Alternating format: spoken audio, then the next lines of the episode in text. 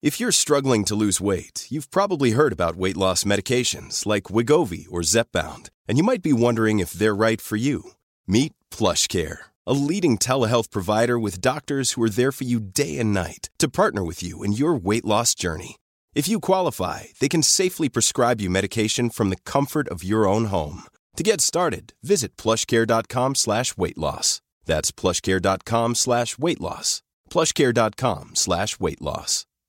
Quality sleep is essential. That's why the Sleep Number Smart Bed is designed for your ever-evolving sleep needs. Need a bed that's firmer or softer on either side? Helps you sleep at a comfortable temperature? Sleep Number Smart Beds let you individualize your comfort so you sleep better together. JD Power ranks Sleep Number number 1 in customer satisfaction with mattresses purchased in-store. And now save 40% on the Sleep Number limited edition Smart Bed for a limited time. For JD Power 2023 award information, visit jdpower.com/awards. Only at Sleep Number stores or sleepnumber.com. Quand j'avais 8-9 ans, c'est ça en fait, Barack Obama a été élu aux États-Unis. Et euh, j'étais mais, mais j'étais ravie. Et dans la cour de récré, j'en parlais à mes amis en disant "Enfin les filles, c'est formidable, Barack Obama a été élu" et genre j'adore en parler. Et mes copines me disaient euh, "On fait pas un tic-tic plutôt? Salut à toutes et à tous. Aujourd'hui, j'ai le plaisir de vous présenter Judith avec cette interview autour de sa vie et de son parcours personnel. On discute ensemble de son parcours d'études, de ses souvenirs d'enfance et de sa personnalité qu'elle qualifie elle-même de queer. On parle aussi d'hypersensibilité et de digestion lente et elle répondra à cette fameuse question est-ce que c'est dur d'avoir 20 ans en 2020 Cet enregistrement, on l'a fait début novembre, en soirée, et j'espère que tu vas apprécier cette ambiance légèrement feutrée et que surtout tu apprécieras notre discussion. C'est parti. Bonjour Judith, je te remercie euh, d'avoir accepté mon invitation et d'avoir voulu aussi participer, puisque je vais remettre un petit peu de contexte. On s'est rencontrés dans les locaux de la Radio Campus euh, Montpellier et euh, en expliquant un petit peu chacun nos projets, etc., on a pu discuter ensemble et tu as voulu, tu as souhaité participer à une interview. C'est avec plaisir que je t'accueille et ça me fait toujours très plaisir quand les gens veulent participer de même. Donc, donc je te remercie. Euh, je vais te demander pour commencer tout simplement de te présenter euh, aux auditeurs et aux auditrices qui nous écoutent et dire un petit peu euh, qui tu es et ce que tu fais dans la vie. Alors bonjour tout le monde, merci bah, de, de, m'accueillir et, et d'avoir bah, accepté que je participe à ton podcast qui est fort intéressant. Avec plaisir. donc je m'appelle Judith, j'ai 21 ans, je viens d'arriver à Montpellier depuis septembre. J'étudie en master lettres, parcours métier du livre et de l'édition. Euh, donc avant ça, j'ai un peu, un peu voyagé. J'ai fait une classe préparatoire euh, à Douai. Donc c'est dans le Nord, sous préfecture du Nord. Voilà. Ensuite, je suis allée à Lyon, un petit peu plus connue, pour terminer ma licence de lettres modernes. Et donc voilà, j'arrive à Montpellier. Et voilà. Alors du coup, comme tu as pu écouter un petit peu euh, ce que je propose sur le podcast, et comme j'imagine la plupart des auditeurs le savent, mais je le répète à chaque fois parce que c'est toujours bien de mettre un peu de contexte, euh, cette interview, elle a pour but de retracer ton parcours, de montrer un petit peu par quelles étapes t'es passé, et on commence forcément par le début, par l'enfance. Est-ce que tu pourrais me dire quel enfant t'étais et quels souvenirs tu as de, cette période?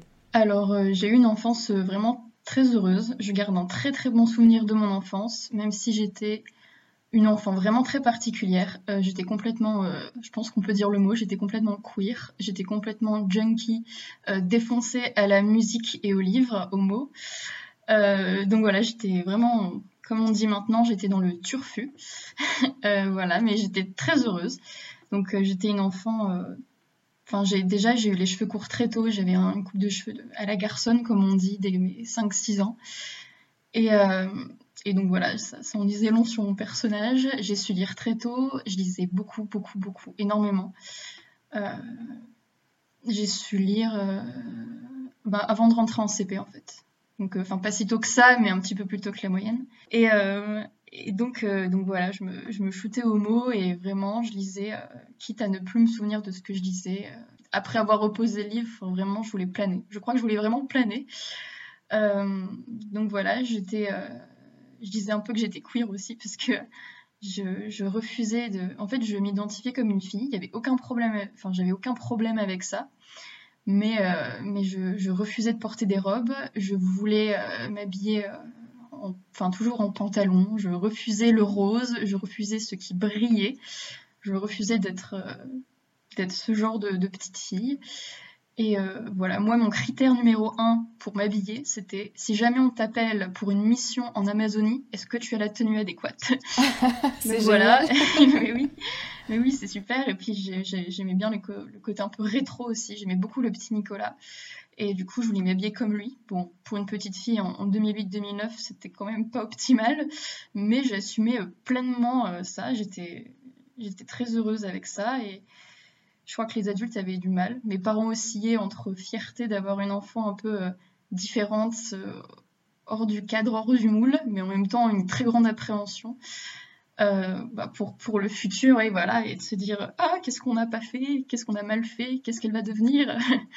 Donc voilà, mais une enfance vraiment heureuse et j'avais étonnamment beaucoup de copines, beaucoup d'amis que je vois encore aujourd'hui qui sont encore très très chères à mon cœur et ouais, j'ai vraiment une enfance assez heureuse et étonnamment j'étais assez anticonformiste, mais j'étais quand même euh, assez obéissante. Enfin, j'étais pas une rebelle. Enfin, quand on me disait de faire les choses, je les faisais. Je, je, me suis pas trop fait remarquer. Voilà. Et euh, tu parlais du terme queer. Est-ce que tu pourrais l'expliquer pour les personnes qui peut-être seraient pas trop euh, familiarisées avec ce, ce mot-là? Oui, bien sûr. Alors, je suis pas du tout experte. Euh, je suis vraiment pas experte de tout ce qui est question du, du genre. Mais pour moi, en fait, queer, c'est quand on ne correspond pas à la norme du genre, en fait. Donc, c'est-à-dire assumer d'avoir un, côté assumer le fait que quand on vous croise dans la rue, les gens, les gens ne sachent pas trop dire ah plutôt fille, plutôt garçon et que vous brouillez un peu les pistes. Euh, voilà. Enfin, c'est un peu se séparer de la binarité.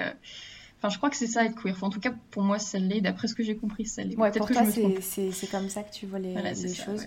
bah, justement, par rapport à ça, euh, j'ai une question qui colle parfaitement avec ça. Euh, je demande à chaque fois si tu penses avoir reçu une éducation genrée, parce que je trouve ça super intéressant de voir un petit peu comment chacun a été éduqué et euh, comment mm. il voit avec du recul toutes les choses qu'on lui a un peu hein, mis dans la tête. Euh, toi, du coup, est-ce que tu as l'impression d'avoir euh, été dans une éducation genrée ou est-ce que quand même tu avais la liberté de faire un peu ce que tu voulais? Eh bien, euh, oui, j'avais parfaitement réfléchi à la transition en fait entre les deux questions en parlant de genre. Non, je plaisante.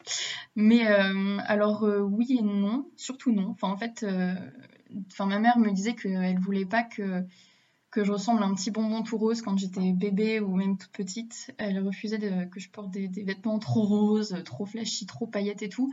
Mais j'étais quand même euh, identifiée comme une petite fille. Je mettais des robes. voilà, dès que j'ai eu des cheveux qui sont arrivés un peu tardivement par rapport à la moyenne, euh, j'ai eu euh, voilà, un petit carré court très mignon. Voilà, j'avais, enfin, j'étais pas non plus euh, je, déteste le terme, mais je faisais pas non plus garçon manqué quand j'étais toute petite.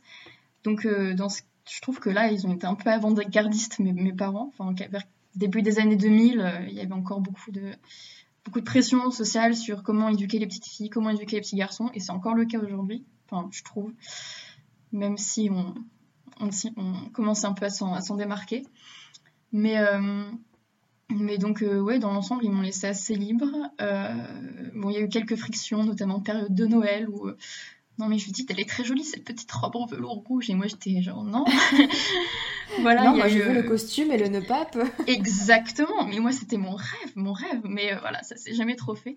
Mais euh, non vraiment mes parents étaient un peu enfin étaient assez rigolos enfin ils ont un peu respecté mon look. Euh, et puis même enfin même même si parfois ils m'ont un peu sauvé la mise parce que je pouvais décidément pas aller à l'école habillée comme je voulais y aller. Mais sinon voilà après il y a eu quand même quelques je pense que enfin, j'étais l'aînée, je suis fille aînée. Et euh, donc je pense que au niveau de la répartition des tâches ménagères, je pense qu'il y a quand même eu un, des petits biais un peu euh, motivés par le genre, le côté euh, télé. Je sais pas si c'est parce que je suis l'aînée ou si c'est parce que je suis une fille, mais il y avait un petit peu le côté comme de par hasard, t'en fais plus que les autres. je vois ce que tu veux dire. Bah, peut-être c'est les deux aussi, hein. les deux. Ouais, voilà. Mais en tout cas, je pense, je pense pas qu'il y avait de volonté de mes parents de que je colle parfaitement au moule, même s'il euh, y avait un minimum quand même. Quoi. Voilà. D'accord. Et ben justement, tes parents, quel rapport euh, t'as eu et tu as avec eux? Eh ben, j'ai la chance d'avoir, enfin, d'avoir de vraiment bons rapports avec mes parents euh, dès le début, donc depuis que je suis née jusqu'à présent. Je les aime, je les aime vraiment beaucoup. Je suis, je suis vraiment heureux que ce soit mes parents. J'espère qu'ils sont heureux que je sois leur fille.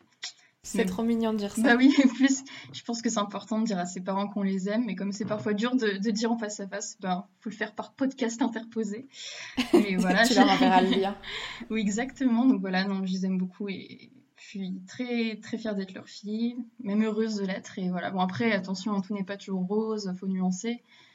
Et euh, j'ai beau être bien tombée, euh, bon des fois il y a quand même quelques frictions, euh, il y a eu des disputes, il y a eu des désaccords ils ont fait des boulettes. Vraiment, ils ont, ils ont fait des boulettes avec moi. Surtout enfin, quand, quand on est l'aîné, forcément, on a un peu le crash test, le cobaye. Et donc, euh, des fois, ça n'a pas loupé. Donc, euh, voilà, mais euh, il y a des trucs pour. Enfin, je leur en veux un peu pour certaines choses, mais enfin, franchement, au-delà de ça, c'est quand même un, grand bonheur. Et...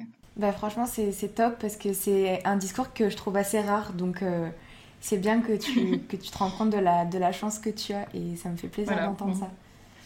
Ah euh, on va enchaîner sur la deuxième période charnière de la vie euh, de quelqu'un, la mhm. merveilleuse période de l'adolescence. Comment ça s'est passé pour toi? Comment tu as vécu ces années-là qui sont euh, indescriptibles? Voilà. et ben, comment tu vois les choses et comment tu l'as vécu? Et ben en fait, moi, mon adolescence, enfin, il y, a des gens pour, pour lesquels en fait l'adolescence c'est vraiment une période très brutale où ils se réveillent un matin et tout de suite ils ont plein de boutons, ils ont les seins qui poussent, il mue, euh, il passe du 36 au 42 et euh, vraiment c'est super brutal. Alors que moi, elle a été très très longue l'adolescente, l'adolescence pardon. Elle a commencé, j'ai commencé à avoir de l'acné vers le CM2, j'en ai encore, donc ça fait quand même 10 ans. Euh, ça a été très très très, voilà, ah bah voilà, on connaît. et donc voilà, ça a été, en fait du coup ça a été très long, très progressif. Et j'ai pas une puberté extrêmement forte. Enfin, les hormones ont été relativement euh, clémentes avec moi. Euh, mais du coup, euh, j'ai j'ai trouvé que c'était une période qui n'était pas. Je l'ai pas mal vécue. Je serais pas. Enfin, puis j'ai l'impression de pas en être totalement sortie. J'ai 21 ans, mais j'ai l'impression. J'ai pas l'impression qu'il y a une vraie rupture avec la moi d'il y a quelques années. Enfin, je pense mm. qu'on a un peu, à peu près le même âge, donc je fais un peu ce que. Ouais, voilà, donc je n'ai pas encore le recul nécessaire pour en parler. Mais dans l'ensemble, je dirais que ça a été, il y a eu beaucoup de, de, quêtes un peu identitaires, ce qui est, ce qui est normal. Du voilà, qui, qui suis-je, qu'est-ce que. Enfin, je sais pas. Je ne saurais pas trop expliquer parfaitement, mais voilà, des questions. Qu'est-ce que, où est-ce que je dois me situer par rapport aux autres Qu'est-ce que je dois faire de ma vie Qui je suis Après, je pense que c'est aussi des questions qu'on se pose toute la vie et pas seulement lorsqu'on est ado, mais mais ouais, je pense que enfin, l'adolescence, pour moi, ça a été une période un peu, euh, un peu douce amère, en fait. Douce dans le sens où elle n'a pas été très violente, mais un peu amère parce que. parce que oui, il y a des fois, il y a des trucs qu'on. Enfin, des fois, on, voit des photos de soi il y a 5 ans oh, et on se dit, oh là là, mais comment est-ce que j'ai pu être comme ça? Comment est-ce que j'ai pu penser ça? Et, et voilà, mais ouais, je dirais plus douce qu'amère même. Enfin, vraiment, ça, ça allait en fait. Et avec euh, les autres, les autres ados et tout ça, comment, comment ça s'est passé pour toi? Alors, quand je suis entrée au collège, enfin, au collège, c'était très bizarre. Euh, j'étais complètement en décalage en fait par rapport euh, par rapport aux autres. C'est-à-dire que bon voilà j'étais une enfant qu'on qualifie de, précoce d'hypersensible de zèbre même. Et donc voilà il y a toujours eu un décalage avec les autres qui est encore parfois même même aujourd'hui parce que c'est pas un décalage qui se résorbe mais qui reste là mais euh, du coup, des fois, je me sentais très seule mentalement, en fait, spirituellement. Mais euh, j'avais quelques copines, mais des fois, c'était, enfin, je me sentais très seule, mais en même temps, j'étais pas spécialement harcelée. J'étais parfois mise à l'écart, parfois euh, exclue, mais j'ai de mieux en mieux appris à connaître mes camarades. Et encore aujourd'hui, j'ai des amis du collège, alors que des fois, on a eu des vrais, des vrais clashs, quoi. Et ouais, donc c'était une période très bizarre où j'étais à la fois j'adorais le collège, vraiment j'adorais mes profs. En ce moment, il faut rendre hommage à ces profs, donc mes profs du collège et même ceux d'après et même ceux d'avant. Mais mes profs du collège, vraiment, il y en a, c'était la raison pour laquelle je me levais le matin. et j'adorais mes cours. Ah ouais, j'adorais mes cours et tout. Et, et ouais, je me, je me sentais un peu seule et j'avais, je réussissais pas, si tu veux, à avoir de vraies discussions avec des gens de mon âge. Donc en fait, je me repliais sur les discussions avec les profs quoi, et mes cours. Mais voilà, il y a eu quelques il y a eu quelques trucs, enfin des fois des, des petites frictions, des, trucs, des remarques que j'ai eues qui n'étaient pas cool. J'ai pas été harcelée. Euh, en fait. En fait, j'ai eu de la chance de rester 4 ans dans la même classe que parce que je faisais une option spéciale et et donc je suis restée 4 ans dans la même classe, quasiment la même classe. Enfin, c'était le même noyau quoi. Et du coup, on a, ça a été super bénéfique parce qu'on a appris à se connaître. Et on est passé de relations un peu en mode chien-chat à euh, chat-chat ou chien-chien. Mais euh, et encore aujourd'hui, oui, en a, c'est des amis euh, très chers que j'aime beaucoup. Ah, c'est chouette. Du coup, tu as passé quasiment ton collège avec les mêmes personnes. Ouais, c'est ça. En fait, j'étais en classe à horaire aménagé musique, en cham, hein, comme on dit. Et donc, on était une quinzaine à faire cette option. Et en fait, ben, pour des questions de logistique et d'emploi du temps, si tu veux, enfin, les quatre ans, on était dans la même classe. D'accord, ok. Ah, c'est chouette. Euh, et dans cette période-là, tu parlais du coup d'une puberté qui a été assez lente, assez sur la durée. Mhm. Euh, comment tu as vécu ton rapport euh, au corps en tant qu'ado? Ben, plutôt bien. Je sais que c'est pas la majorité des adolescents et des adolescentes, donc je m'estime plutôt heureuse. Mais déjà, j'ai eu ça. J'aime beaucoup en, en fait, j'aime beaucoup en rire. Ça me complexe pas, pas beaucoup. Enfin, disons que j'en ris plus que, que j'en complexe, mais j'ai une petite poitrine. Et euh, du coup, c'est pas, ça n'a pas été un truc hyper. Euh, enfin. Enfin, ouais, c'est ce que je disais, c'était doux. Enfin, je me suis pas réveillée avec un 85D euh, sur la poitrine à la fin de ma troisième. J'ai des amis, c'était comme ça, et franchement, c'est violent, c'est pas rien quand même de se retrouver ouais, comme ça. Complètement. Et, voilà, j'ai des formes, mais pas non plus exponentielles. Enfin, ce qui me va bien en fait. Je suis pas Enfin, ça va, je, ne suis pas à plaindre. mais, euh, mais ouais, donc en fait, finalement, j'ai eu, euh, j'ai eu un rapport au corps plutôt. Euh, enfin, je. Enfin, après, il y a, y a, quand même un peu une espèce de questionnement. On se dit, mais pourquoi est-ce que je change comme ça et tout Et. mais ouais, ça va. Enfin, ça allait. Franchement, j'ai eu un rapport au corps quand même pas mal, mais mais ouais, c'est vrai que des fois, on se regarde, on se dit Ah, tiens, c'est mon corps. Enfin, je sais pas si t'as déjà eu cette impression-là. Tu te regardes dans oui, une des fois, t'as une espèce de distance. Euh. Exactement, pour regarder dans un miroir, pour se dire oh, C'est moi. je suis capable de faire ça, ça, c'est ma main. Et euh, ouais, donc des fois. Euh, ouais, donc comme j'ai une puberté lente, mais douce et longue, ben finalement, ça allait. C'était pas trop brutal. D'accord, bah, c'est chouette, c'est positif. Mhm. Euh, après le lycée, tu es partie dans quelle voie? Est-ce que ça a été difficile pour toi de savoir où te diriger, de trouver mhm. ton orientation? Et finalement, qu'est-ce que tu as fait euh, comme étude? Tu en as un petit peu parlé en introduction, c'est le moment de, de développer, tout ça. Alors, euh, très tôt, j'ai su que je voulais faire des lettres. Genre vraiment, j'étais une quiche en maths.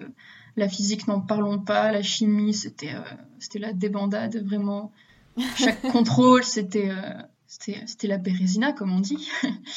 Mais euh, vraiment, c'était pas fameux. Pourtant, ça m'intéressait quand même. Hein. J'aimais bien la biologie, en revanche. Les SVT, c'était chouette. Les animaux, tout ça, c'était bien. J'ai l'impression que c'est la matière scientifique de tous les littéraires, là, la SVT. Ouais, ouais, ouais. C'est bah oui, il n'y a pas trop de calculs. C'est la nature, c'est la poésie. Bah voilà, c'est ça. Voilà, c'est ça. Exactement. voilà. Mais euh, donc voilà, j'ai fait L un bac euh, L, ça n'existe plus, hein, mais euh, pour ceux qui connaissent encore. c'est vrai, c'est vrai que ça voilà, existe plus. Voilà, j'ai fait, j'ai fait, j'ai fait L, euh, donc voilà, mes parents m'ont suivi de toute façon. Enfin, mon père avait fait, avait fait L avant moi, donc bon, il avait quand même un peu insisté pour que je fasse ES, mais je lui ai dit non. j'ai fait L avec beaucoup de bonheur, vraiment, j'ai adoré cette, cette filière, j'ai adoré les cours que j'ai eus. Qu'est-ce qui t'a plu particulièrement? ben, C'était le côté je sais pas, tout me parlait, vraiment, je, tout me parlait. Euh, j'avais 8 heures de français par semaine en première, 8 heures de philo en terminale par semaine, mais euh, j'y allais euh, super bien, enfin vraiment, j'étais très heureuse de, de, me lever le matin et, et, je suis assez reconnaissante pour ça, parce que voilà, je pense que c'est pas le cas de tout le monde. Voilà. Et donc ensuite, quand j'étais en première, on nous a présenté une, enfin il y a une ancienne élève du lycée qui nous a présenté sa classe prépa qu'elle fréquentait en fait à l'époque. Et euh, donc c'était celle où, dans laquelle je suis allée. Et en fait, euh, ça m'a vraiment, ça m'a branché. Et je me suis dit, ok, je vais aller là en fait. Pourtant, il y en a plein d'autres dans, voilà, en prépa. Et cette prépa-là est douée. Et vraiment, bille en tête, je suis partie comme ça. Euh, donc toute ma terminale, j'ai taffé pour, pour avoir le dossier. J'ai été prise, j'étais très heureuse. Vraiment, c'était un des plus beaux jours de ma vie. Et, et donc, je suis partie en prépa, deux ans. Euh, deux années que j'ai plutôt bien vécu. Enfin, après, j'avais de la chance parce que j'étais dans, ce qu'on appelle des prépas de province, en fait. Donc, euh, Voilà, c'est moins élitiste, c'est plus simple. Après, c'est quand même une formation exigeante. Hein. C'est pas non plus, euh, c'est pas non plus, voilà, c'est pas tous les jours dimanche, même si c'est à Douai. Et que quand on se balade à Douai, on a l'impression que c'est effectivement tous les jours dimanche, tellement c'est mort. mais mais, euh, mais c'est très joli quand même. Hein. Allez visiter Douai, comme ça ce sera plus tous les jours dimanche. Bref. Euh, mais euh, ouais, je les ai plutôt bien vécus. Pareil, j'ai une équipe enseignante vraiment, vraiment formidable. Après, il y, a eu des, y a eu des hauts et des bas, hein, forcément. Il y a eu des périodes où vraiment on en a juste marre, on veut juste aller en vacances quelque part sur une plage avec ses, ses copains, copines. Mais voilà, je les ai bien vécus, j'ai été très contente. Et vraiment, quand j'y repense, je me dis, mais ouais, j'ai vraiment connu de vraies périodes de bonheur et je me suis vraiment fait de, des amis. Et euh, j'étais interne. Et donc, en fait, en prépa, ce qui est super, je trouve, c'est qu'on se retrouve à fréquenter des gens et à vraiment nouer des amitiés ou en tout cas des liens de camaraderie avec des gens qui nous ressemblent absolument pas. Euh, mais en fait, on devient super potes et super proches par la force des choses. Et, euh, et du coup, c'est très enrichissant, en fait. Outre la formation, l'aventure humaine euh, Quand tu dis que c'est des gens qui te ressemblent pas, c'est parce que vous êtes euh, vous venez de coins sociaux différents, de, régions différentes? Euh, bah, Même au niveau des goûts, ouais, plutôt plus au niveau des goûts. Enfin, vraiment, je me retrouve à fréquenter des gens ouais, vraiment différents de moi. Pas le même C'est quelque chose que tu ressentais pas auparavant? Ouais, ouais, ça, je mets. Enfin, je pense que quand on est au lycée, on se dit pas Ah, tiens, si j'allais fréquenter les terminales S insupportables euh, qui dénigrent les littéraires. Oui, c'est vrai. Ouais, c'est vrai, vrai. Voilà. bon, j'aime beaucoup les terminales S, hein. j'ai plein d'amis terminales S, mais. Euh, mais, euh, mais on, on, se sait. On, se comprend, voilà. mais c'est chouette, c'est super positif tout ça. Et après ta prépa, du coup, t'es es partie euh, T'as fait quoi Alors, je suis allée en L3. En fait, j'ai pas fait de grande école, j'ai pas été prise à l'ENS. de toute façon, enfin, donc en fait, quand t'es en prépa, tu prépares le concours. Enfin, en tout cas, moi, dans mon cas, je préparais le concours de l'école normale supérieure. Je le voulais pas, je l'ai passé parce que l'honneur, quoi, et l'obligation aussi. voilà, et euh, voilà, j'ai fait ce que j'ai pu pour avoir des notes correctes. Et, euh, et donc, je suis allée en L3 de lettres modernes à l'université de Lyon. Et alors là, c'était moins positif parce que j'ai franchement, rétrospectivement, je j'ai pas aimé la formation vraiment. Je, il y avait plein de matières que j'aimais pas, que je trouvais difficiles et euh, qui me parlaient pas en fait. Enfin vraiment, je préfère ce que je fais cette année. Mais euh, du coup, c'était une année scolairement euh, un peu mi-figue mi-raisin, c'est-à-dire qu'il y avait des choses qui m'intéressaient, mm. puis les profs étaient quand même chouettes et compétents dans l'ensemble. Et euh... étais dans une euh, dans un établissement public du coup? Oui, c'est public. Fac, euh, oui, c'est une fac, université euh, de, Lyon, de, de, Lyon 3. Et donc, donc voilà, mi figue, mi raisin, scolairement parlant, mais par contre, j'ai fait des rencontres, des rencontres super, vraiment. J'ai rencontré des gens formidables, vraiment. Donc, c'est pour ça que je regrette pas d'être partie à Lyon. Enfin, au moins, ça m'a permis scolairement de me situer et de me dire, bon, bah, ça, au moins, je sais que je vais pas faire. Donc, euh, Carrément. Voilà, et puis, euh, bah, puis, enfin, puis le confinement, c'est un peu, enfin, le premier confinement en tout cas, puisqu'on est actuellement encore en confinement.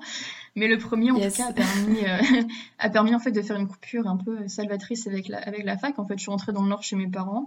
Je travaillais ce qu'il fallait travailler. Et puis, puis après, je réfléchissais à ce que je voulais faire. Quoi. Donc, donc voilà, scolairement parlant, c'était pas incroyable. Enfin, j'en ai pas souffert non plus. Hein. C'était pas non plus une corvée d'aller de me lever le matin. Mais après avoir, Voilà, après avoir connu des périodes scolaires où vraiment, quand je me levais le matin, j'étais heureuse d'aller en cours, j'étais au taquet et tout, là, c'était un peu plus, bon, un peu moins, euh, un peu moins réjouissant, quoi. Mais j'ai rencontré des gens que, que j'aime beaucoup et s'ils m'écoutent, vraiment, cœur sur vous, les amis.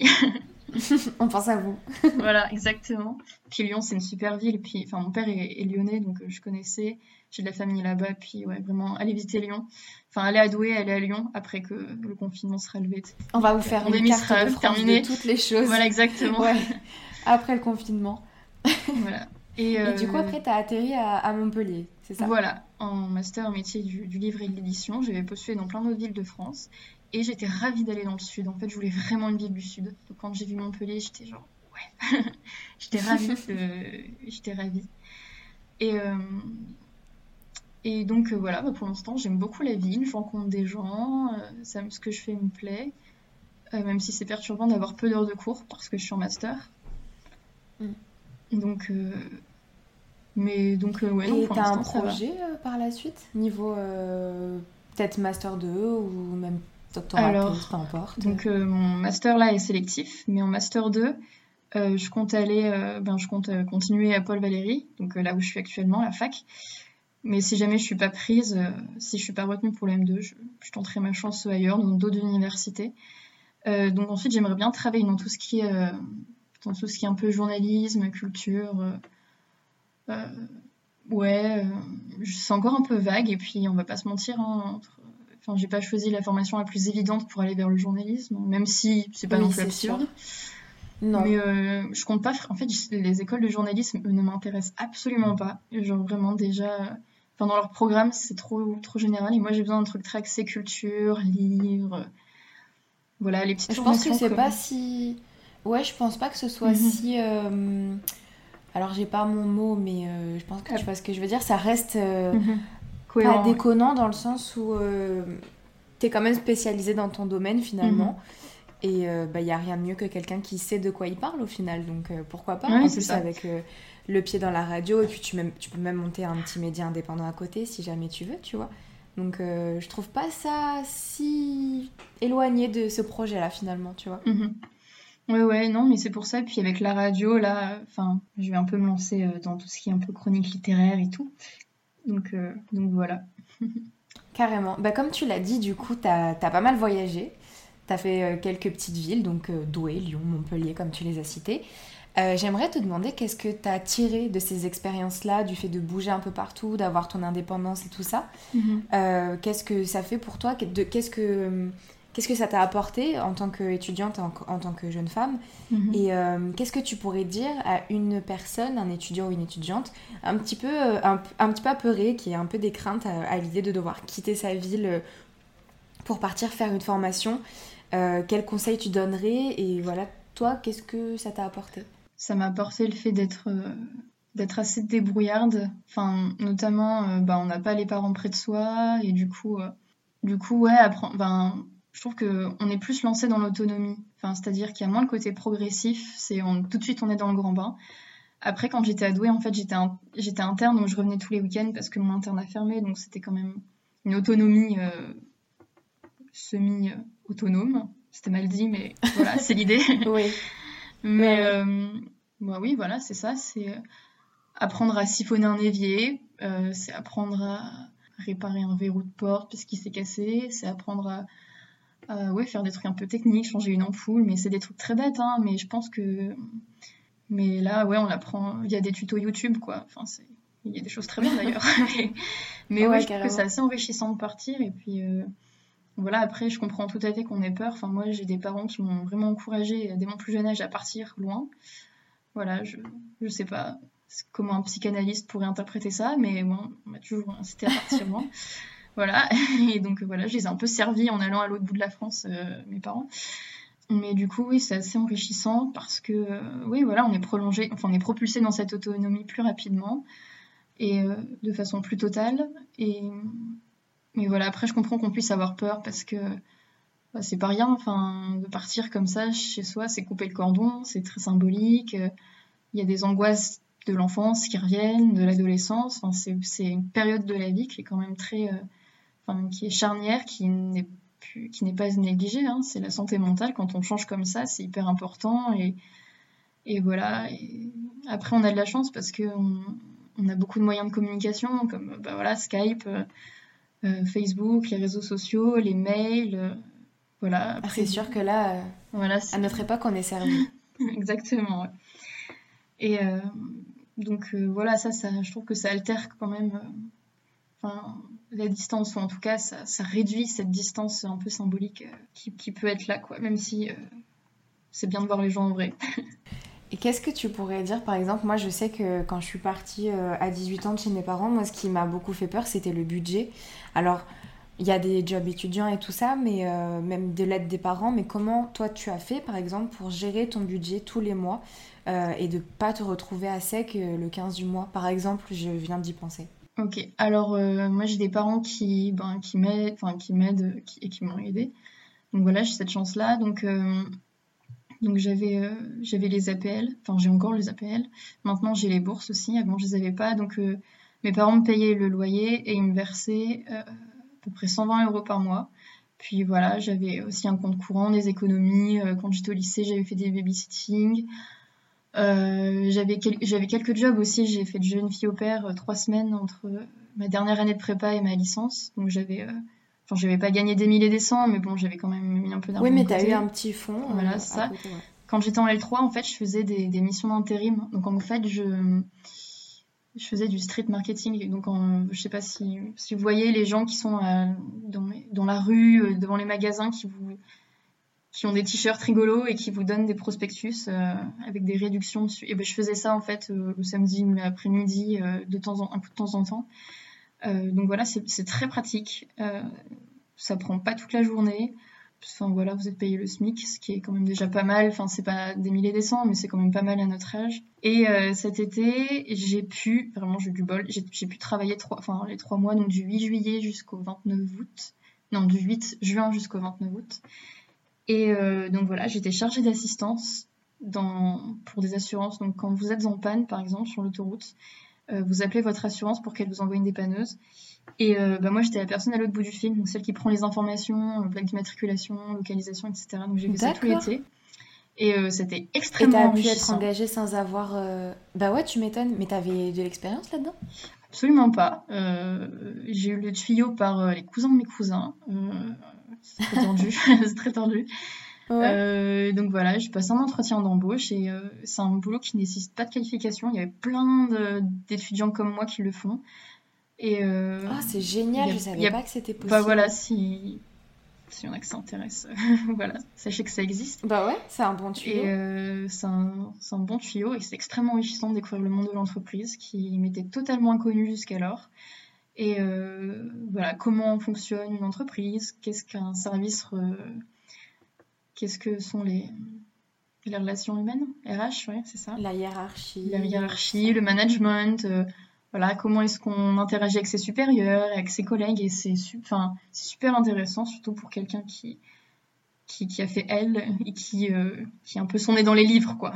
Ah ouais, c'est clair, on s'est un peu éloigné du sujet, mais c'est pas grave, parce que je trouve ça super intéressant. Mhm. Donc euh, pour faire un petit euh, récapitulatif, en gros, euh, essayer de, mettre un peu de côté et profiter des aides de l'État parce qu'il faut mhm. et parce qu'ils voilà, sont là pour ça. Exactement. Et bah, ce petit tuyau est top et je mettrai des petits liens en description pour des jobs étudiants si ça peut intéresser des gens parce que mhm. bah, c'est quand même important. T'as l'air d'avoir un, rapport super passionné à la culture, même c'est pas à l'heure, c'est je pense tu as, parce que tu parles mhm. pas mal de ça depuis le début et c'est euh, tes études, c'est tes centres d'intérêt et tout ça qui le démontrent.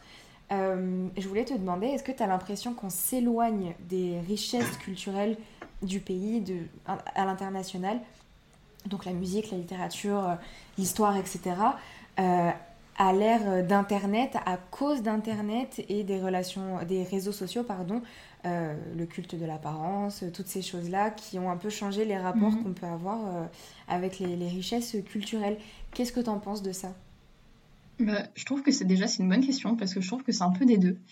Euh, moi, je suis quelqu'un d'assez optimiste, donc moi, je trouve que au contraire, les réseaux sociaux, Internet, le fait qu'il y ait de plus en plus de médias qui soient très importants dans notre société, ça, ben, ça promeut la culture, ça encourage les gens à aller au cinéma, à lire, à regarder des films, des séries, etc., écouter de la musique.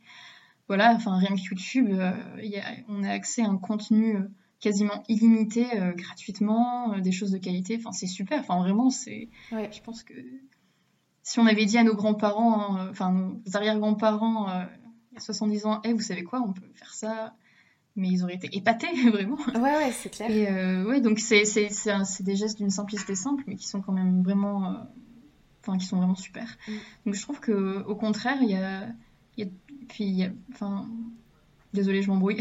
C'est pas grave. Mais euh, et puis il y a toute une niche sur internet, notamment via certaines chaînes YouTube ou certains podcasts qui justement euh, promeuvent en fait la culture euh, de façon extrêmement simple, très accessible, pas snob, pas un télo. et moi, je trouve ça super en fait parce que ça montre que voilà, chacun peut s'emparer de la culture, elle appartient à tout le monde. Et, euh, et euh, ouais, c'est super, quoi. enfin vraiment, même, dans les, même maintenant dans les plus petites villes, dans les plus petits villages, dans les plus petites communes, il y a des, il y a des maisons de la culture, il y a des, il y a des librairies, euh, parfois quand elles sont ouvertes, euh, des petites bibliothèques, enfin vraiment, et, je trouve que vraiment le monde associatif fait vraiment un travail formidable sur, sur euh, le développement de la culture à toutes les échelles. Et ouais, je trouve qu'on est dans un monde où justement, en tout cas, on la considère, pas tout le monde ne la considère pas. Et d'ailleurs, avec le confinement, c'est la première à être touchée, donc sauver les artistes. C'est vrai. Et euh, voilà, c'est ça. Donc euh, moi, je trouve qu'on est plutôt dans un monde où, en tout cas, euh, elle existe en fait. Et, et, en tout cas, les utilisateurs et ceux qui en sont passionnés ne la méprisent pas et au contraire veulent la valoriser. Après, je trouve que, enfin, d'un autre côté, je trouve que parfois, justement, peut-être que la numérisation de la culture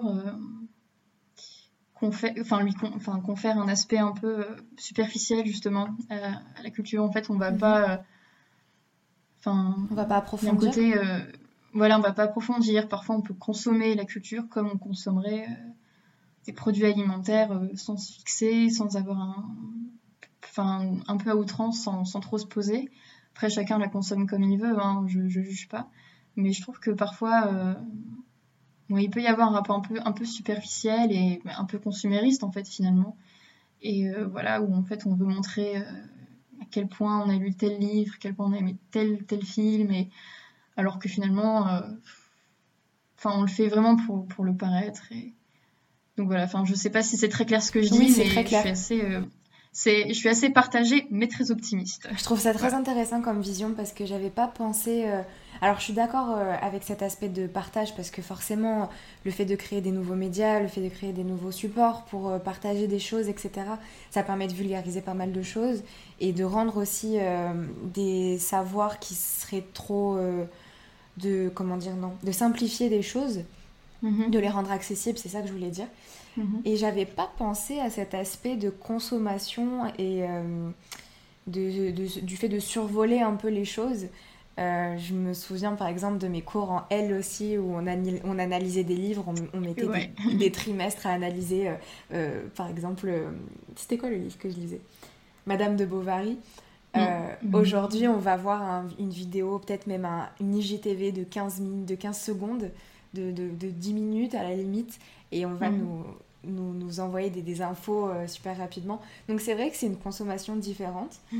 mais, je... Euh, mais je mm-hmm. trouve ça intéressant euh, ta vision des choses. Selon, Après, je pense qu'il faut faire les deux et c'est. Enfin, désolé, je t'ai coupé. Vas-y, vas-y. Mais je pense qu'il faut faire, je pense qu'il faut faire un peu, un peu les deux et puis après, on n'est pas obligé non plus de s'enfiler des, des critiques de telle ou telle œuvre. Des fois, bien sûr. C'est bien aussi, de. Faut en profiter. de binge watcher. Bah oui, voilà quoi. Donc euh, un petit peu des deux, je pense. Ouais, ouais, carrément. Mais c'est top. Et j'avais pas vu les choses de cette façon-là. Donc c'est chouette que, tu, mhm. que tu le partages. Euh, selon euh, Emmanuel Macron et son discours, enfin non, c'était même pas son discours, c'était une, une conférence de presse, je crois qu'il avait donné avec deux journalistes avant le confinement. Mhm. et qui avait dit, sorti cette fameuse phrase C'est dur d'avoir 20 ans en 2020. Moi, cette phrase m'a beaucoup marqué et je sais qu'elle a marqué beaucoup de monde. Qu'est-ce que toi, tu en penses? Euh, Est-ce que c'est bah dur d'avoir 20 ans déjà bah, je, je pense que c'est vrai parce que euh, on est quand même un peu euh, coupé, un peu coupé dans notre élan. Je pense que quand on a 20 ans, on a envie de courir partout, que ce soit courir dans, dans, dans, un bar, courir, courir, voilà, faire son jogging. Enfin, on, est, on est dans un espèce d'élan vital comme ça, et puis on est un peu coupé dedans, donc c'est très frustrant. Puis voilà, 20 ans, c'est un âge où on a envie de faire des rencontres voilà, c'est quand même censé on est quand même censé mener notre vie étudiante, entre guillemets, qui est tellement mise sur un piédestal. Donc, euh, ouais, c'est frustrant. Après, je pense que c'est difficile euh, d'avoir 5 ans, 15 ans, 35 ans, 40 ans, 75 ans. Je pense que c'est juste difficile d'être en 2020, en fait, pour tout le monde. T'as pas euh, voilà.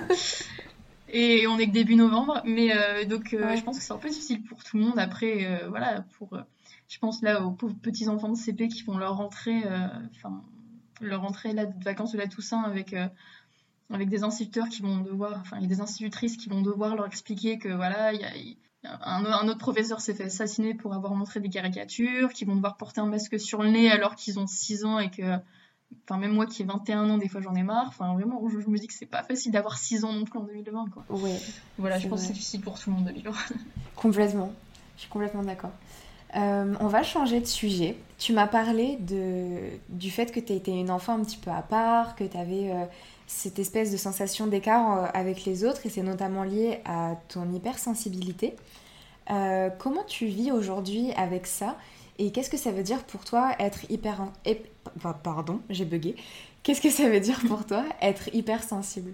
Euh, bah alors pour moi, être hypersensible, euh, c'est être un peu comme un, comme un baromètre, c'est-à-dire euh, ressentir tout ce qui se passe autour de nous. Euh, c'est avoir c'est euh, en fait tout, tout, ce qui nous entoure nous donne des informations en fait. C'est ouais, ça c'est être un peu un baromètre. On, on, sait pressentir les choses. On a une espèce de préscience comme ça. C'est ouais c'est un peu ça être hypersensible. C'est enfin je compare aussi quand tu quand on jette une pierre dans, l'eau vive d'un ruisseau, pour citer euh, Michel Legrand, euh, bah en fait, ça fait des, ondes de, enfin, vous savez, ça fait des ondes de choc. Enfin, ça fait des cercles de plus en plus grands. Et en fait, euh, c'est un peu ça être hypersensible, c'est que dès, en fait, la moindre information, et eh ben en fait, elle, prend du temps à digérer. En fait, c'est ça. En fait, être hypersensible, c'est avoir une digestion lente. En fait, c'est ça. C'est, c'est avoir un système digestif euh, qui est lent et qui, enfin, une information qui va mettre chez quelqu'un euh, quelques secondes, quelques minutes, quelques heures à, à, à process, comme on dit, bah, chez une personne hypersensible, elle va, elle va l'analyser, elle va l'intellectualiser, elle va l'extrapoler, elle va y réfléchir, elle va la ruminer pendant des heures et, et, euh, et voilà, du coup, euh, je sais pas, moi, déjà, des fois, j'ai un peu l'impression d'être une drama queen, mais silencieuse, en fait. Je ne dis pas que je rumine une information. c'est... Ouais, c'est quelque chose qui revient beaucoup chez les hypersensibles, cette sensation-là. C'est... Ouais, ça, mais des fois, c'est un truc tout bête. Enfin, c'est euh, une remarque qu'on nous a faite, euh, enfin, que, qu'elle soit positive ou négative, c'est... Je sais pas, c'est un légume qu'on a cuisiné, c'est de se dire, hum, tiens, j'aurais dû faire comme ça pour cette recette. C'est, ouais, c'est n'importe quelle information et ben en fait on va la digérer euh, très très lentement en fait. Et euh, enfin pas que la digérer mais aussi euh, la l'expérimenter, l'étudier, ouais c'est ça l'intellectualiser, c'est ça, c'est digérer lentement. D'accord. Et comment tu le vis toi au quotidien? C'est plutôt positif ou négatif? Ben plutôt positif parce que ben j'ai accepté le fait d'être hypersensible et il y a plein de gens qui le sont. Et euh, je trouve qu'honnêtement, je le vis bien. Parce que j'ai des copines qui, enfin, qui parfois même ne savent même pas qu'elles le sont, voire qui, euh, qui savent qu'elles le sont mais qui le vivent pas toujours très bien. Et euh, du coup, moi, je trouve que ouais, ça va, je le vis plutôt bien. Après, c'est sûr que ça fatigue beaucoup. Je trouve que honnêtement, ça fatigue d'être hypersensible. Du coup, je suis quelqu'un qui, qui va facilement se retirer, un peu comme ça, être un peu solitaire, un peu euh, j'ai pas besoin de voir 36 000 personnes dans une journée. Je suis, j'aime beaucoup avoir des moments pour moi en fait. Donc des fois, ça me fait culpabiliser parce que j'ai l'impression d'être un peu une tire au flanc ou, euh, euh, ou, une fainéante ou vraiment quelqu'un qui, qui, pense qu'à elle ou, qu'à son bonheur personnel. Mais je crois qu'en fait, j'en ai vraiment besoin en fait de, de, ces moments où je suis seule à, je suis pas à, glandouiller sur mon téléphone, euh, à regarder un film, à écouter de la musique, à lire des livres. En fait, j'en ai vraiment besoin de ces moments comme ça, en fait. Et c'est comme ça que j'arrive à bien vivre le fait d'être hypersensible. C'est aussi euh, une manière pour toi de, comment dire, de, de, récupérer ton énergie. Parce que par exemple, pour euh, partir plus sur le côté des extravertis, des introvertis, j'avais fait une interview avec une coach qui s'appelle Claudia qui m'expliquait que euh, les extravertis et les introvertis, pas mhm. nécessairement dans leur comportement qu'ils ont avec les autres, qui s'identifient comme tel ou tel, mais plutôt dans la manière où ils vont récupérer et on va réussir à, finalement se mhm. reposer et récupérer leur énergie au sens euh, pur du terme d'avoir de, la force en fait et de pouvoir euh, vivre tout simplement. Et bah, par exemple, les introvertis vont avoir besoin d'être seuls. Et j'ai l'impression que c'est un peu ce que tu décris. Ouais, ça. Après, euh, mais c'est bien que tu dis ça parce que moi, justement, j'avais du mal à m'identifier comme introvertie parce que certes, j'avais ce côté où je chérissais, où je chéris en fait les moments durant lesquels je suis seule, mais je suis quelqu'un aussi qui est très, euh, qui est très sociable, qui, en, qui a plein d'amis et qui, euh, qui aime voir ses amis et, et voilà, donc je suis ouais, une introvertie, extravertie, enfin sociable quoi. Mais oui, du coup, c'est c'est ça, ouais. C'est bien ce que tu dis. Ouais. Tu, as dit aussi que tu étais, enfin en tout cas que tu faisais partie des personnalités, alors zèbres au potentiel, on reviendra là-dessus, il y a pas mal de, termes qui sont, euh, qui sont associés à ça. Euh, et tu m'as dit dans ton mail, quand on a discuté un petit peu, que tu trouvais que ce sujet-là était assez mal traité de manière générale par les médias, etc., par un peu tout, tout ça, toutes les personnes qui en parlent. Euh, j'aimerais te demander pourquoi déjà? Qu'est-ce que, qui te dérange dans la manière dont c'est abordé? Et est-ce que tu pourrais nous donner ta propre définition de ce que c'est qu'être euh, zèbre ou à haut potentiel, selon le terme qui te convient le, mieux? Alors, ben, tout d'abord, je trouve que, en fait, on, Enfin, je suis vraiment pas spécialiste, hein, donc s'il y, y, a un ou une psy qui mhm. passe par là, peut-être qu'il expliquera mieux que moi. Mais euh, premièrement, je trouve que, enfin, d'une part, quand on est précoce, on est hypersensible généralement. On n'est pas forcément précoce en étant hypersensible, mais quand on est précoce, on est généralement hypersensible. Et je trouve que l'hypersensibilité, tout le monde pense qu'en fait, c'est le fait de pleurer beaucoup. Et ça m'énerve, vraiment, ça, m'énerve que, sous prétexte qu'on a une activité lacrymale plus élevée, et eh ben, on, soit considérée comme hypersensible. C'est pas ça en fait. Je pleure jamais, vraiment. Je suis hypersensible et je pleure très rarement. Et euh, donc déjà, d'une part, ça, ça me saoule, vraiment le côté. Euh, oui, parce que ça diffère en fonction de chaque personne. Oui, voilà, c'est ça. C'est pas que ça. Pas, pas. Ou ça peut même ne pas être ça. Voilà, c'est, ça peut ne pas être ça exactement. Donc euh, ça, des fois, ça me, ça, ça, me gave un peu ce côté où voilà, en fait, être hypersensible, c'est pas être très sensible ou même juste être sensible, c'est juste être sensible différemment. C'est pour ça que le terme hypersensible est, D'accord. est peut-être pas juste ou peut-être qu'il induit les gens en erreur, mais bref. Donc déjà, il y a ça d'une part, donc l'hypersensibilité, et l'hypersensibilité, pardon, et ensuite la précocité. Euh, je sais pas, des fois, en fait, on a un peu. Enfin, moi, je le dis. En fait, d'ailleurs, en fait, là, il y a plein de mes amis qui vont apprendre que je suis. Que voilà, pour un psy, en fait, je suis surdouée. Il y a plein de gens qui vont l'apprendre là, donc euh, ben, les amis, euh, surprise. Révélation. voilà, révélation. Vous vous en doutez peut-être un peu pour beaucoup d'entre vous, mais voilà, surprise. Euh, donc, donc voilà, j'en parle jamais parce que bah, déjà, j'ai ben, j'ai peur du jugement, j'ai peur qu'on croit qu'on que, que, je me vante ou que ouais ou que je enfin que ça soit source d'orgueil pour moi, alors que non, enfin vraiment, ça, en fait, ça change rien dans ma vie et, et voilà, j'ai vraiment pas envie que ça me serve comme une excuse pour, euh, pour, pour, pas mettre de, difficultés. Et surtout, mhm. je me demandais pas, enfin, je suis pas une génie en fait. Genre vraiment, en fait, on a vraiment l'idée que les, les précoces sont des petits génies de quelque chose, que ce soit en maths, en littérature, en en peinture et tout, mais pas du tout. Enfin, Toi, tu dis précoce du coup par rapport à, tous ces termes que je t'ai énumérés mhm. avant. C'est ça qui te convient le mieux? Euh, Ouais, ou euh, bah, en fait n'importe lesquels. C'est juste qu'il faut savoir ce qui se cache derrière, je pense. Enfin, c'est ouais. c'est ça quoi. Mais euh, mais non, en fait, c'est juste qu'on réfléchit différemment, qu'on a une c'est plus flagrant chez les petits, chez les enfants qui sont précoces en fait. Généralement, c'est des enfants qui vont avoir des centres d'intérêt complètement pas du tout de leur âge en fait. Et euh, donc c'est pour ça que ça se ressent. En fait, chez les adultes, les adultes précoces, ça va plus se ressentir. Il y a un espèce de décalage dans la vision des choses en fait. Euh, on va pas du tout avoir la même vision des choses que, que, beaucoup, que beaucoup de gens. On va pas réfléchir pareil. Euh, on va pas euh, appréhender le monde de la même façon.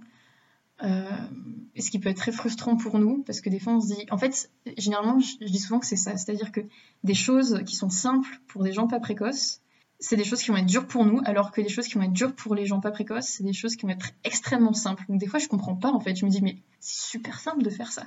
Puis d'autres fois, je me dis, mais enfin, comment pourquoi est-ce que tous les gens font ça? C'est super dur. On répond, c'est un espèce de décalage comme ouais, ça. Ouais, je vois ce que tu veux dire. Et euh, voilà, mais par exemple, quand j'étais petite, et d'ailleurs c'est d'actualité, donc c'est pour ça que c'est un, exemple que, je trouve pertinent. Quand j'étais petite, euh, quand j'avais 8-9 ans, c'est ça en fait, Barack Obama a été élu aux États-Unis. Et euh, j'étais mais, mais j'étais ravie. Et dans la cour de récré, j'en parlais à mes amis en disant Enfin, les filles, c'est formidable Barack Obama a été élu. Et genre, j'adore en parler. Et mes copines me disaient On fait pas un tic-tic plutôt? Et pourtant, c'était des filles, euh, c'est des, des, amies euh, très éclairées, euh, très intéressées, très, très ouvertes, mais bon, il y avait quand même des limites. Et vraiment, j'étais obsédée par ça. Je, je disais, enfin, je, je, moi, je m'intéressais à des trucs pas de mon âge. Enfin, vraiment, c'était. Est-ce que ça, ça, pas, ça vient pas aussi de peut-être l'éducation de tes si, parents totalement. Parce qu'ils mm. te montraient. Oui, tout oui. Ça. Ben, moi, je, enfin, après, mon frère, enfin, j'ai un frère et une sœur qui, qui ne le sont pas, enfin, en tout cas, pas a priori. Donc, euh, je pense qu'il y a aussi, euh, je pense que le milieu familial, quoi qu'en disent certains psy, je pense qu'il joue énormément. Et bah je, ben, voilà, quoi, au bout d'un moment, quand on sait qui est Mozart à 5 ans, voilà. Ah oui, non, c'est sûr. C'est, moi, je pense qu'il y a quand même un, il y a un terrain familial qui, privilégie ce genre de comportement. Après, c'est pas pas de déterminisme, hein, c'est pas toujours le cas, mais moi je pense que si. Mm. Après, euh, enfin mon frère et ma soeur le, le sont pas, enfin je, je, crois pas, enfin pas encore. mais euh, mais oui, moi je pense que voilà. Après, j'ai pas des parents qui m'ont encouragé, qui m'ont pas dit, ma fille. Euh, euh, écoute euh, ce magnifique concerto de Mozart et ensuite nous te lirons Le Petit Prince en latin parce que nous sommes très snobs.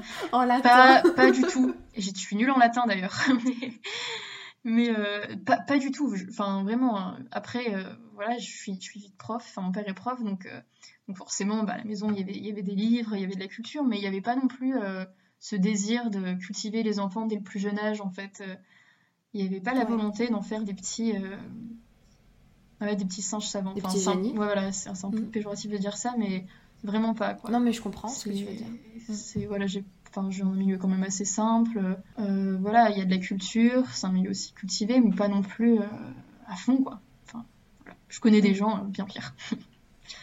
voilà. Et qu'est-ce qui te dérange dans la manière dont c'est traité dans les médias, cette particularité euh, d'un enfant précoce, zèbre euh, et tout euh, bah alors je trouve que c'est quand même de mieux en mieux traité. Mais oui, il y a le côté un peu. Ouais, t'es forcément un génie quand t'es précoce. T'es forcément un génie, t'as forcément un don pour quelque chose. Et alors que non. Et c'est pour ça que moi je me sens pas du tout. Non, t'es quelqu'un de normal. Ben, je pense, ouais. C'est pour ça que je me sens pas du tout surdouée bah en fait. C'est que j'ai aucune. Je suis pas. Je suis brillante nulle part. Enfin, je veux dire, je suis, je suis normale. Enfin, j'ai des difficultés. Mm. des fois, je me prends des sales notes j'ai toujours été plutôt bonne élève, euh, même très bonne élève, mais euh, enfin, enfin, je veux dire, en prépa, j'avais des 5. Euh, je, voilà, enfin, j'ai connu des déboires, moi aussi. mais voilà, bon, après, ça allait. C'est juste une manière de réfléchir et de penser le monde peut-être différemment. Voilà, c'est ça. C'est juste ça, en fait. C'est ça. C'est juste une façon de voir les choses et c'est voilà, c'est un peu le, un peu le cerveau qui montait différemment, quoi. C'est pas, c'est pas, c'est pas, c'est pas une maladie, c'est pas un trouble, c'est, non, c'est comme ça. Enfin, je pense qu'il faut, faut avoir une vision, oui, positive et dans l'acceptation et voilà, pas dans la, pas dans la caricature. Mm. Bah merci pour cette explication qui est super précise et je pense que ça va en éclairer plus d'un et plus d'une. Euh, si tu pouvais écrire une lettre à la Judith de dans 5 ans, qu'est-ce que tu lui dirais? Euh, Je sais pas trop. Je lui dirais. Euh, c'est dur comme question. Je sais. J'aurais 26 ans. J'aurais 26 ans, donc je pense que je travaillerai. Ben, je sais pas, je lui dirais. Euh, déjà, est-ce qu'il y a une saison 5 de la série Sherlock? Est-ce que est-ce que le monde a sombré après 2020 Si elle me répond, c'est que non, mais voilà. A priori, c'est euh, je lui, je lui dirais, euh, c'est très bateau, hein, vraiment c'est très bateau ce que je veux dire, mais je sais pas, de suivre, euh, de suivre son instinct, son instinct et ses envies, pour citer Étienne Dao, d'être fidèle à soi-même. C'est un, un, de mes profs de philo en prépa qui disait, enfin qui nous souhaitait d'être fidèles à nous-mêmes.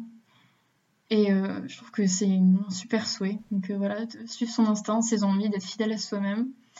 Euh, je souhaiterais d'être épanouie, de, de se détacher un peu du camp dira-t-on, parce que vraiment c'est ma peur première dans la vie, c'est c'est le regard des autres, ce que les autres peuvent penser de moi.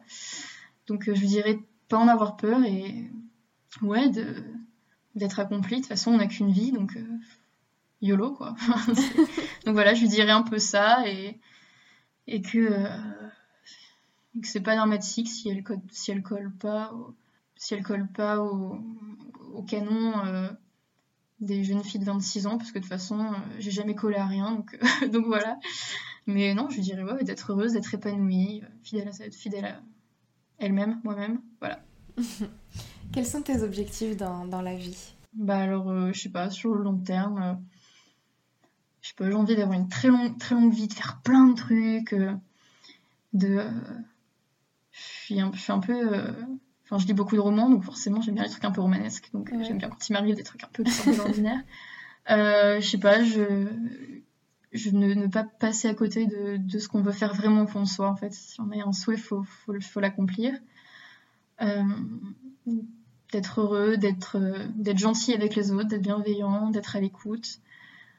parce que je parle de moi depuis 45 minutes, mais les autres, c'est quand même important. Et, et ouais, d'être d'être à l'écoute, d'être bienveillante, de réaliser ses rêves. Ouais, d'être fidèle à soi-même, c'est important. Et J'essaye de trouver un truc un peu spirituel à dire, mais c'est pas ça. T'es pas obligé. Hein. euh, ouais, donc voilà, c'est d'être. Euh, de de ça d'arriver à la fin et de, savoir qui on est, en fait. Et de se dire, ouais, ça c'est moi. Ouais. Voilà. Est-ce que tu peux dire que t'es heureuse aujourd'hui? Ouais, franchement, oui. Oui, oui, je suis, oui, oui, je suis heureuse. franchement, ça va. C'est. Après, des fois, il y a des petits coups de mou, des petits coups de déprime, mais euh, ouais, franchement, ça va. Je, je suis pas à plaindre. Et que je suis plutôt heureuse. Pour terminer cet épisode, euh, c'est le petit rituel à la fin. Est-ce que tu aurais un conseil à donner aux personnes qui nous ont écoutés jusque-là sur absolument n'importe quel sujet? Alors, j'aurais un conseil à donner aux parents. Je sais pas si des parents qui nous écoutent, j'espère, je pense. Il y en a.